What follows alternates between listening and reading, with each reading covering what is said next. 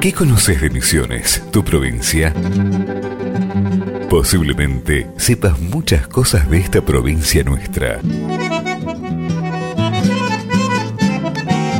Tan rica por su diversidad de paisajes, de gente, de producciones y culturas. Pero hay episodios, lugares, circunstancias y momentos que tal vez no conozcas o que hayas olvidado. Entonces, esta es una buena ocasión para rememorarlos y tenerlos presente a través de los relatos que nos trae el profesor Nicolás Rolo Capaccio. Para sentirte de este modo más ligado a esta tierra, porque es a través de la rememoración cuanto más se acrecienta el sentido de pertenencia. Hoy en estas historias que tienen que ver con Misiones, tu provincia, vamos a referirnos a un personaje que tuvo un destacadísimo papel en las primeras décadas del siglo pasado. Nos referimos a Carlos Culmey, el fundador de colonias en Brasil y Argentina, y en especial a su trágica muerte, ocurrida en aguas del río Uruguay y narrada por su hija, Tut Culmey, cuando ya anciana y residente en Porto Alegre, decidió contar la historia de su padre, el pionero. La vida de Carlos Culmey estuvo marcada por su decisión de llevar a cabo emprendimientos de colonización en América y a ello consagró su vida. Nacido en Alemania en 1879 e hijo de un funcionario militar, fue un alumno brillante que a los 20 años obtenía ya su título de ingeniero civil.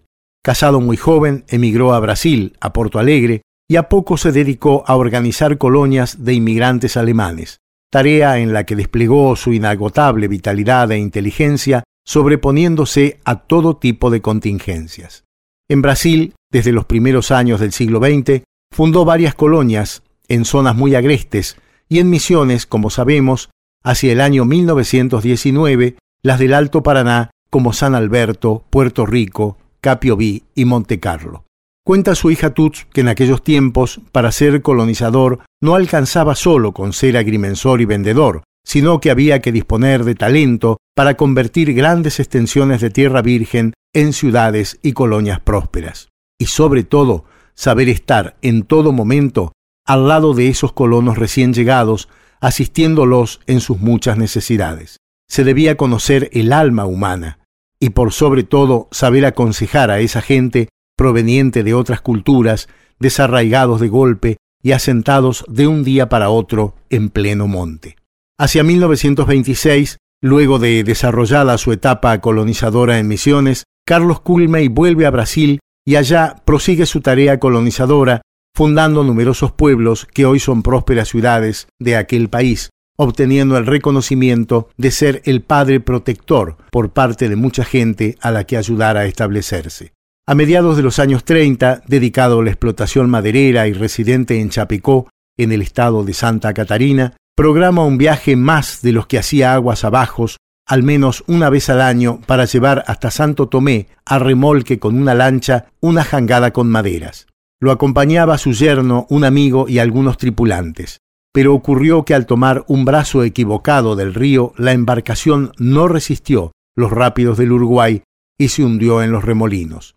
Los náufragos ganaron como pudieron a nado la orilla, resistiendo tomados de las ramas y lograron sobrevivir. Pero Carlos Culmey desapareció en la correntada y su cuerpo fue hallado sobre la costa argentina recién tres días después del accidente. La consternación que produjo su muerte fue mucha, tanto en Brasil como en Argentina, ya que en sus días de colonizador de estas regiones había logrado cosechar los mayores afectos y su figura siempre es recordada, al menos en misiones, en las localidades que fundara y que hoy son grandes y prósperas ciudades.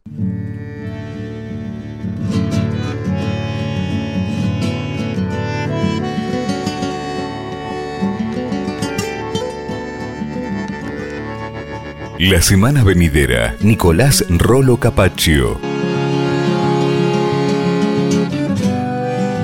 Volverá al show de los impactos con otro micro de Misiones Tu Provincia.